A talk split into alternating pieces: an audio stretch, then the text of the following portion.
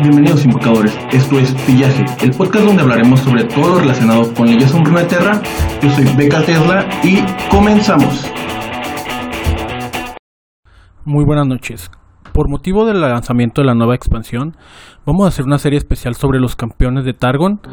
El día de hoy les traigo la historia de Soraka, la hija de las estrellas. Así que sin más que agregar, comenzamos.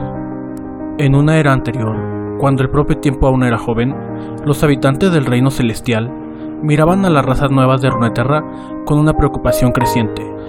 Estas criaturas se desviaban de manera salvaje, impredecible y peligrosa de los grandes designios pretendidos para ellas por aquellos que estaban arriba.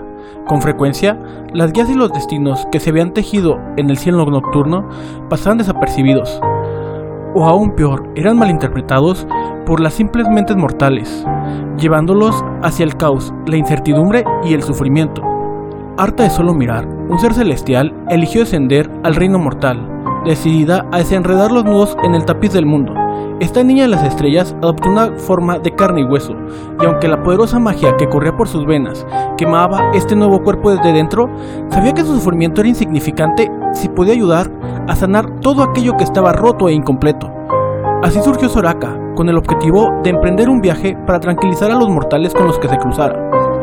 Sin embargo, rápidamente se dio cuenta de la capacidad de crueldad que poseían las personas de Runeterra, ya fuera en los campos de batalla de conflictos ineludibles, en los sórdidos bajofondos de ciudades marginales o en las fronteras de la naturaleza indomable, más allá de ellas, parecía que los enfrentamientos, las traiciones y el sufrimiento que Soraka testiguó no tenían fin, Observó con impotencia cómo los mortales cortaron los hilos del destino que pudieron haber tejido juntos. Sus vidas eran demasiado cortas, pensó. Simplemente fueron incapaces de ver los patrones más grandes, ahora perdidos. Pero mientras Soraka vivía entre ellos como una más, tratando de reparar, aunque fuera un poco del daño, sucedió algo increíble y completamente imprevisto. En los gruñidos, los enredos, los nudos y los desprolijos saltos en los grandes patrones, Soraka se dio cuenta de cómo emergía un nuevo diseño involuntario, entretejido y de una complejidad abrumadora.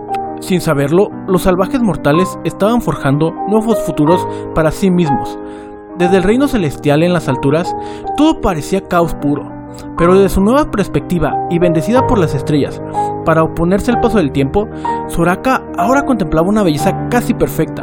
Así como los mortales tenían una profunda capacidad de practicar crueldad, también poseían un potencial infinito de bondad y de inspiración, que competía contra cualquier creación que estuviera en las estrellas. Soraka se percató de que su misión no consistía en reparar ni en replicar el patrón celestial, aunque una parte de ella anhelaba los destinos establecidos y reconfortantes de las estrellas, en lo profundo de su corazón sabía que los destinos estáticos no podían contener el desenfrenado y dinámico potencial de la mortalidad. Así que su trabajo adquirió un vigor renovado, impulsado por desbloquear las posibilidades no aprovechadas de todo lo que había conocido. Ahora, Soraka buscaba inspirar y guiar, en lugar de pastorear, para ver en qué caminos aún no explorados descubría cada uno de los mortales en su breve y radiante existencia. Con el paso de los milenios, las leyendas de la hija de las estrellas se han extendido por las tierras de Runeterra. Algunas tribus de Freljord todavía hablan sobre una viajera, una sanadora, con cuernos que apaciguaban las heridas provocadas por los inviernos más brutales. En las profundidades debajo de Sound flotan rumores sobre una curandera de piel color lila que podía purificar los pulmones desgastados a causa de los estragos de la calima alquímica. En la problemática ionia, los mitos más antiguos de los Bastayai mencionan a una vidente que se comunicaba con las propias estrellas e invocaba su luz, tanto para sanar a los heridos como para quemar a quienes dañaban las tierras originarias. Actualmente, Soraka considera a las montañas de occidente de Targon su hogar, ella cuida una tribu bastalla aislada, les enseña sus métodos de curación y atiende silenciosamente sus propias necesidades.